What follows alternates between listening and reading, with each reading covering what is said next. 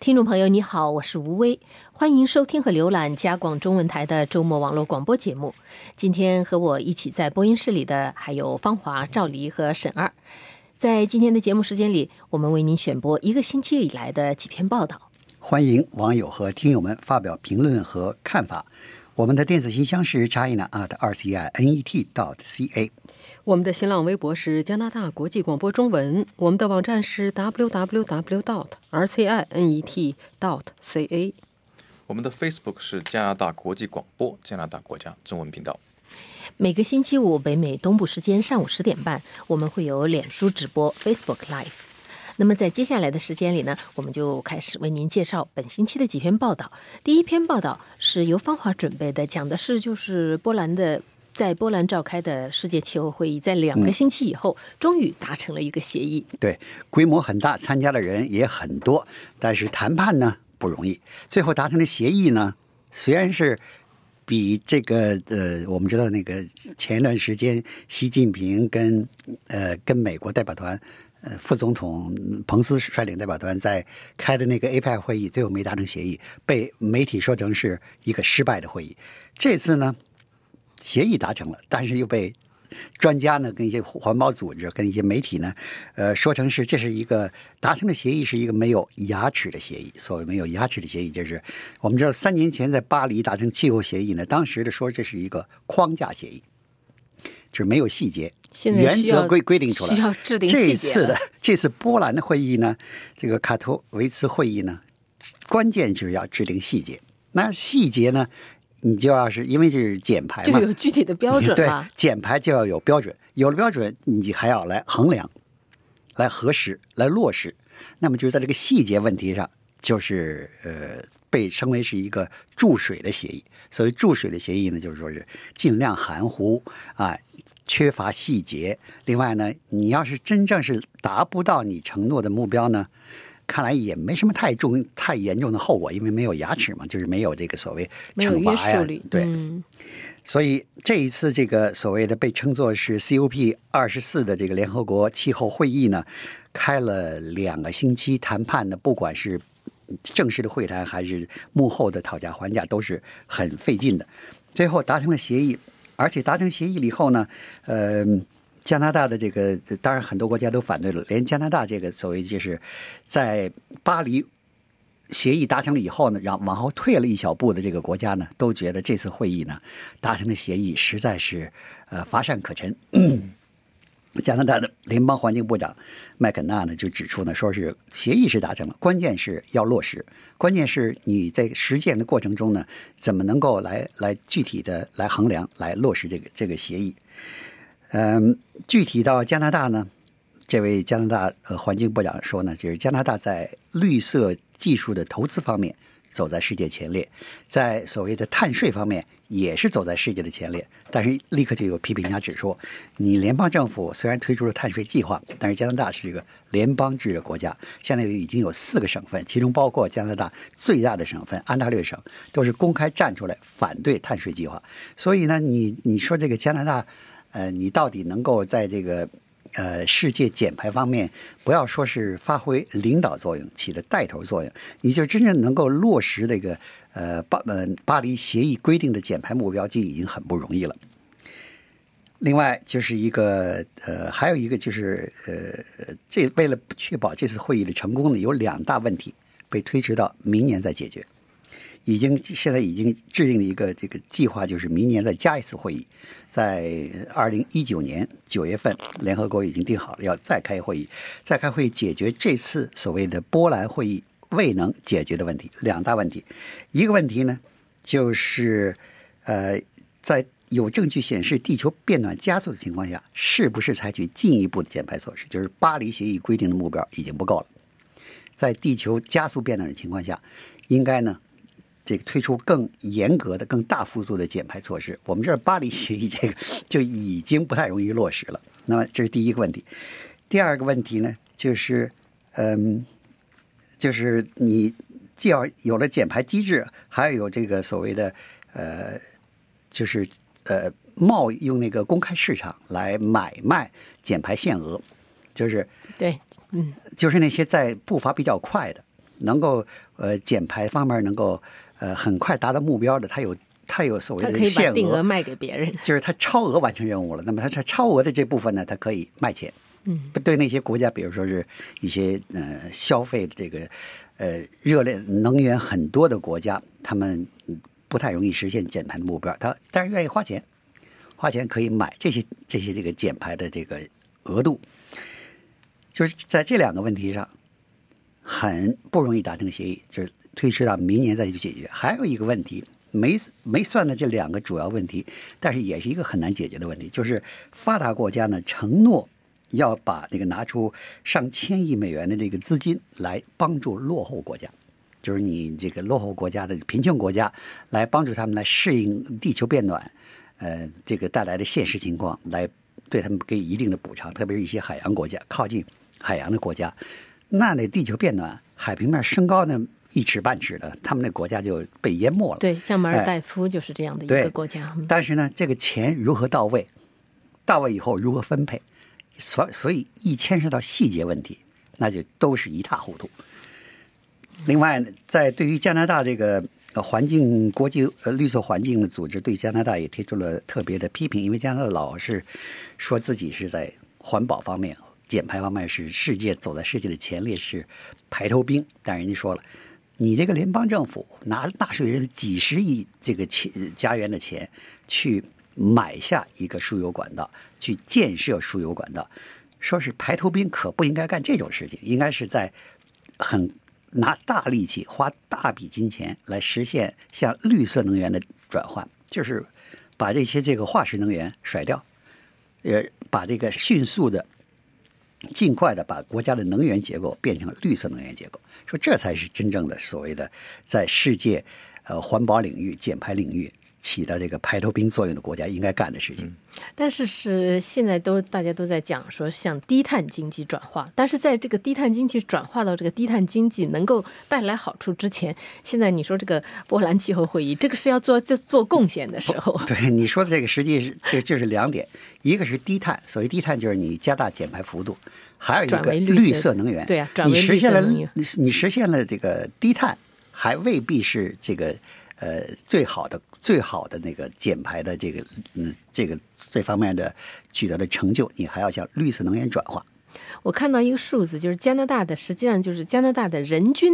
呃排放量啊，是全世界就是居前列的。但是加拿大总的排放量实际上只占百分之一点几，还不到百分之二。所以在这种情况下，真的你要想要这个减排，说因为大气层嘛，其实大气层是没有国境的。这它到呃这种情况下，你要想要能够减排有效的话，还真是得像这样的国际会议拿出成果来。嗯像这次这个成果看起来就是前景堪忧哈。嗯，好，那么我们下面来呃谈谈另一个另外一个话题，就是加拿大的男性和女性在工作场所受骚扰的情况。赵丽，嗯，加拿大统计局这个星期呢公布了一个报告，就是谈的是职场，也就是工作场所的骚扰问题。那么根据这份统计呢，加拿大有大约百分之十九的女性和百分之十三的男性说，他们都在工作的地方受到过骚扰。当然了，就是不光是性骚扰，不光还有其他是性骚扰，各种各类的骚扰。呃，而且呢，有一个发现呢，就是说，在卫生保健领域工作的人受到骚扰的比例更高。呃，那么根据这个统计呢，说就是在工作场所啊，最常见的一种骚扰形式，实际上是这种属于叫做他们叫做这个言语上的虐待，就是上就是你的上司啊，或者你的同事对你可以说是出言不逊吧，但是比出言不逊要更厉害，就用的这些词语啊，可能是带有什么恐吓性的、过激啊，就这种情况。那么经历这种骚扰的人呢，是在公众场所有百分之十三的女的和百分之十的男的都说有过经历过这种骚扰。这两个比例相差不大哎，男的女的，对嗯，是这样，就是就是言语啊，就是这方面的。另外一个呢，就是一些羞辱行为啊、这是排在第二的。那么第三呢，就是性骚扰，或者是就是不受关，就是不受欢迎的性关注，就某一个人就是因为这个性的性别对你进行关注，但是你并你不不想让他对你有关注，他继续。这一方面呢是。百分之四的女性和不到百分之一的男性说，在职场上有过被性骚扰的经历。遭受性骚扰最多的是年轻的、没有结婚的女性，但是呢，加拿大统计局在这个公布这个结果的时候呢，同时说说这个是这个统计是在二零一六年进行的，所以呢，我们就知道这是在所谓的这个 Me Too 运动之前。呃，加拿大统计局的一个负责人说呢，说我在这个性骚扰方面呢，应该就是这个进行。更再一次的这个跟踪和调查，因为在 MeToo 运动之后，人们对性骚扰问题的意识可以说是大大增强了。在之前，可能好多人都觉得被性骚扰可能是属于，就是他没有意识到这个问题的重要性，或者不愿意说，哎或者这个是非不愿意说常普遍，这个是非常普遍的心理。对，嗯是这样。所以关于这个性骚扰性骚扰的数据呢，是还需要进一步的，就是以后要可能有新的结果出来。那么这个调查当中发现的一个一个比较新的一个结果，就是说，就像刚才说的，在医疗保健行业工作的人啊，他们受受到的骚扰受非常多，因为他们跟公众的接触非常多。呃，那么不光是不光是医生或者是护士，总共有百分之二十三的人说他们在过去一年当中受到过骚扰。当然，这个骚扰了不不是说是这个是不光是性骚扰，各种骚扰都有。其中呢，还有人遭受过这个就是这个暴力。就是我们也知道，中国也存在这种医学界的哎医学就对医生的这个暴力对医生啊，对护嗯士的暴力的现象，在加拿大其实虽然没说，但是也有，还其实也挺厉害的。那么安大略省的医院的工会理事会的人士说，他说他们认为啊，统计局的这个数据其实还低了，说医疗界有百分之二十三的人受到过公众的骚扰，说安大略省百分之六十八的医院工作人员说他们都遭受过这个骚扰或者暴力。那么他呢？他们表示呢说，一个问题就是说，现在医院和养老院中的医护人员啊，配置的太少，人数不够，所以这样呢，就为一些患者的家属在不满意的时候，对医护人员泄愤，给他们创造了条件。如果你医院当中有足够的人员的话，你可能就能及时的制止这种暴力行为。但是如果人手太少，你就制止不了。另外呢，医院工会现在还要求。加拿大的就是各省啊，各个方面要加强有关的规定，要提高这个人们的法律认识。同时呢，他们呼吁呢说，如果谁要是袭击了医务人员的话，对他们的那个判刑应该加重。呃，所以呢，这就是有关骚扰方面的报告。另外呢，还有一个结果说，工作场所的骚扰对员工的这个造成的健康、心理健康造成的压力是会非非常大，而且非常有害的。而且呢，一般来说，呃，经历骚扰的人，他们往往呢，一个是更愿意离职，而且呢，也不愿意就缺乏工作的动力吧，而且对自己工作的公司、工作的机构就觉得没有任何的归属感。心情不好，这个肯定是在工作场所，这个工作的一个是这个这个是确实是一个非常大的因素。另外就是说，你跟公众接触的人，像医医务人员啊什么的，不光是骚扰，实际上他面对的这个，呃，比方说种族歧视也是非常高的。但是我好奇，这个呃，说说到公众，没有讲到在餐饮业工作的人，因为在酒吧工作的人，那个也受到骚扰对那个应该应应该也是比例相当高的。但是反正现在不管是医院还是诊所，可能我们去的时候也能发现到，他有很多公开的那个贴士在那儿贴着，在这样的场所禁止任何形式的骚扰行为。所以如果有这样的贴士的话，很多人看到可能也会哦。意识到这个问题，我在这个地方那么说话举止都要注意一些，是不是？对好的，我们下面来请沈二为我们介绍一下，就是谷歌现在正在为智能音箱和手机推出语音新闻。对，呃，就是说这个智能音箱，就智能语音助手这一块呢，实际上我一直在呃关注，也一直在跟随他们的报道。呃，这个很有意思的一点就是说，呃，因为上次我讲到，就上一次节目里讲到，就是说，实际上路透社有一个新的研究报告，研究报告说呢，就是说现在人们对那个在智能音箱上的新闻的这个接纳度呢，实际上没有我们想象那么高。他们大部分的抱怨呢是说新闻过长或更新的太慢，大概这么一种情况。那谷歌当然它是。他自己有一个小新闻实验室嘛，那他新闻实验室实际上呢，就是说，呃，是推进这个新闻的这个在智能音箱上，特别在这个智能的这个设备上的这个这个力量是很大的。那么就是说，他这一回的这个做法呢，就是实际上他呃，我看了他们的那个 blog 里面讲的，他 blog 里面讲的就是说他。看到了呃以前的广播的模式，他觉得以前的广播的模式是一个不错的模式，他们也要推行在智能音箱上推行的是广播的模式，但是他们觉得原来的广播模式最缺乏的就是一个是互动嘛，另外一个就是说它的节目是不能够定制的。就是说，它的节目是固定的。那么他们就想到，就是在智能音箱上，实际上是可以实现这两个很重要的广播缺乏的，然后又有广播本身的优势，因为广播的优势就是一种陪伴嘛，这种声音的陪伴感，这种亲亲切感是其他这个媒体做不到的。那么他就是说，把这些呃，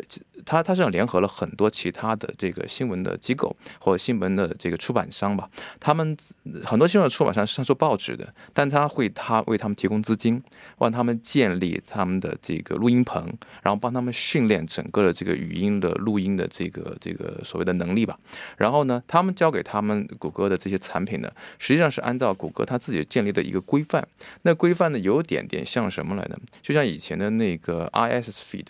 就是那种新闻的这个 feed 一样的，但只不过它是语音的。它要求这些规范的里面呢，就是说你要把你的这个新闻呢剪成小条，然后呢要按照新闻故事，它其实也不叫新闻故事，它实际上是按照故事来分类，然后是每一段是比较比较比较声音比较时间比较比较小的。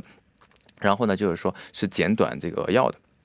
那这种情况之下呢，谷歌它就会利用这个呃智能语音助手的这个优势，把这些声这些新闻故事按照每一个听众的自己的要求来进行组合。那么也就是说，你是很灵活的，可以组合。然后谷歌它实际上它更不会骚扰你，它事实上在背后它就会，因为它原来很多的数据，它已经理解你的一些行为习惯和包括你的爱好，对吧？因为它一直在收集数据，这个没有办法可以避免的。在这种情况之下，它实际上是可以针对每一个人帮你设计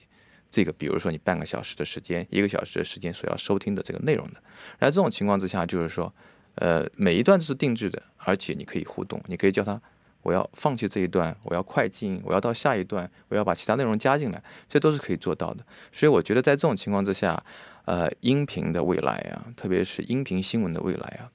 是我们可以看到它的正在向我们扑面而来。那如果说我们不做什么事情，那这一个浪很快也就过去了。等这个浪一过去，那就是说 又不知道下一个浪是什么东西了。就这么它现在的这个高科技的发展，通常都是。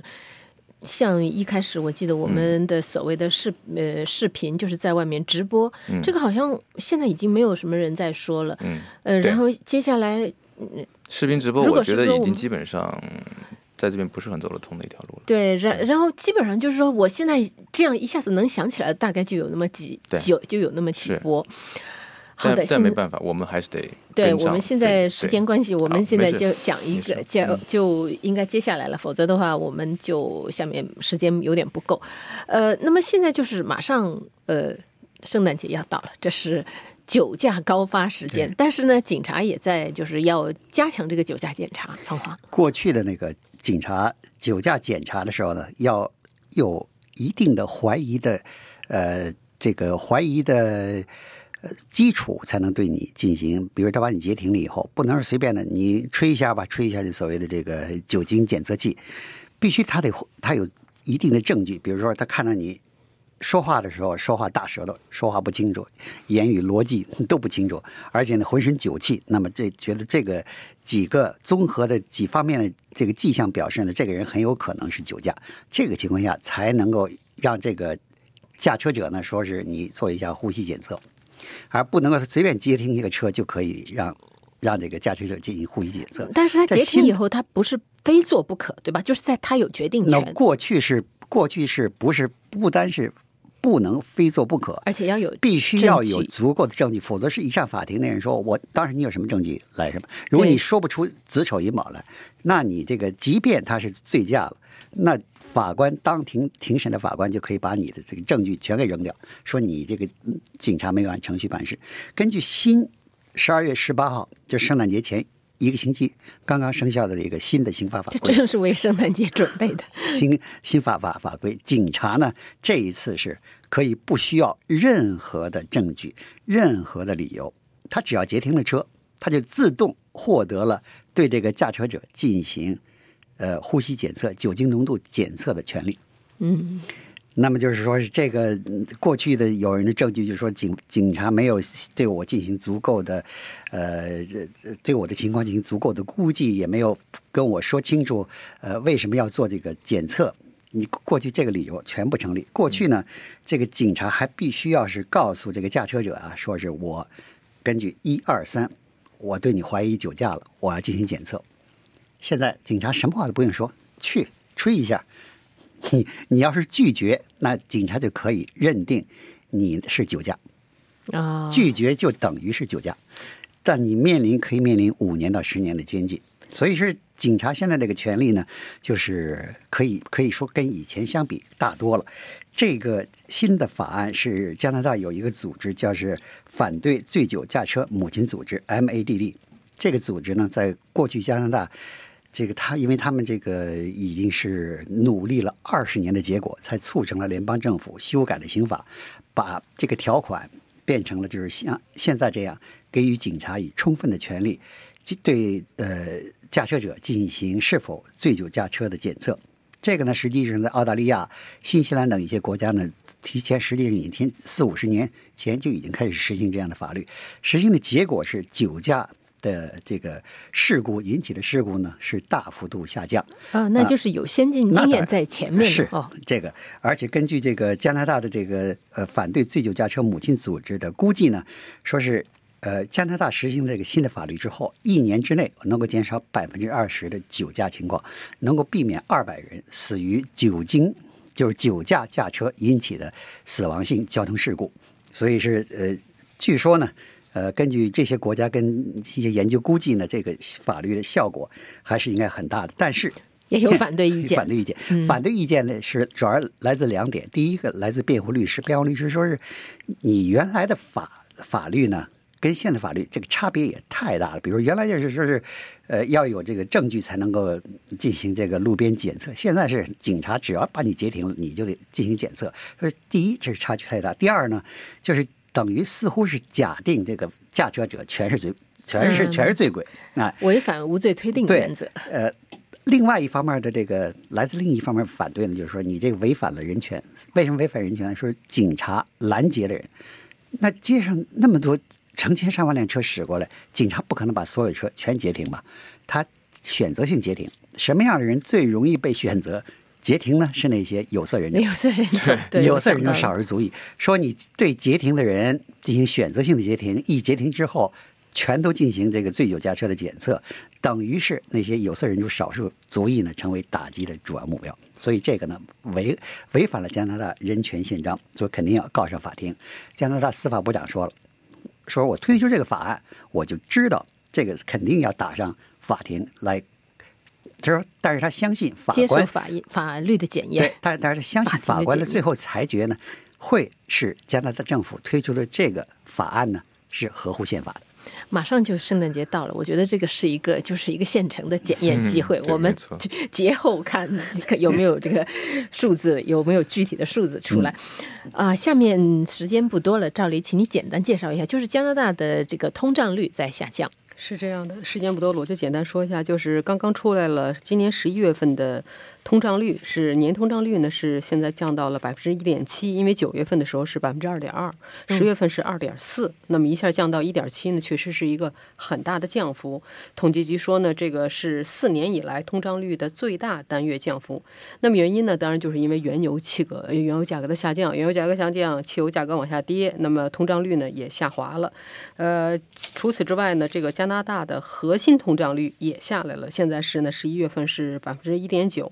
呃，那么你如果看一下十二月份的汽油价格也是非常低的，所以估计呢，十二月份的通胀率也是也上不到哪儿去。在这种情况下呢，带来的一个后果呢，就是分析家们都说，呃，因为明年一月份嘛，加拿大央行要再宣布新的这个基准利率，所以普遍呢，大呃专家都认为，明年一月份央行呢肯定会按息不动，不会再去提升利率。如果要提升的话，最早可能也要到明年的四月份了。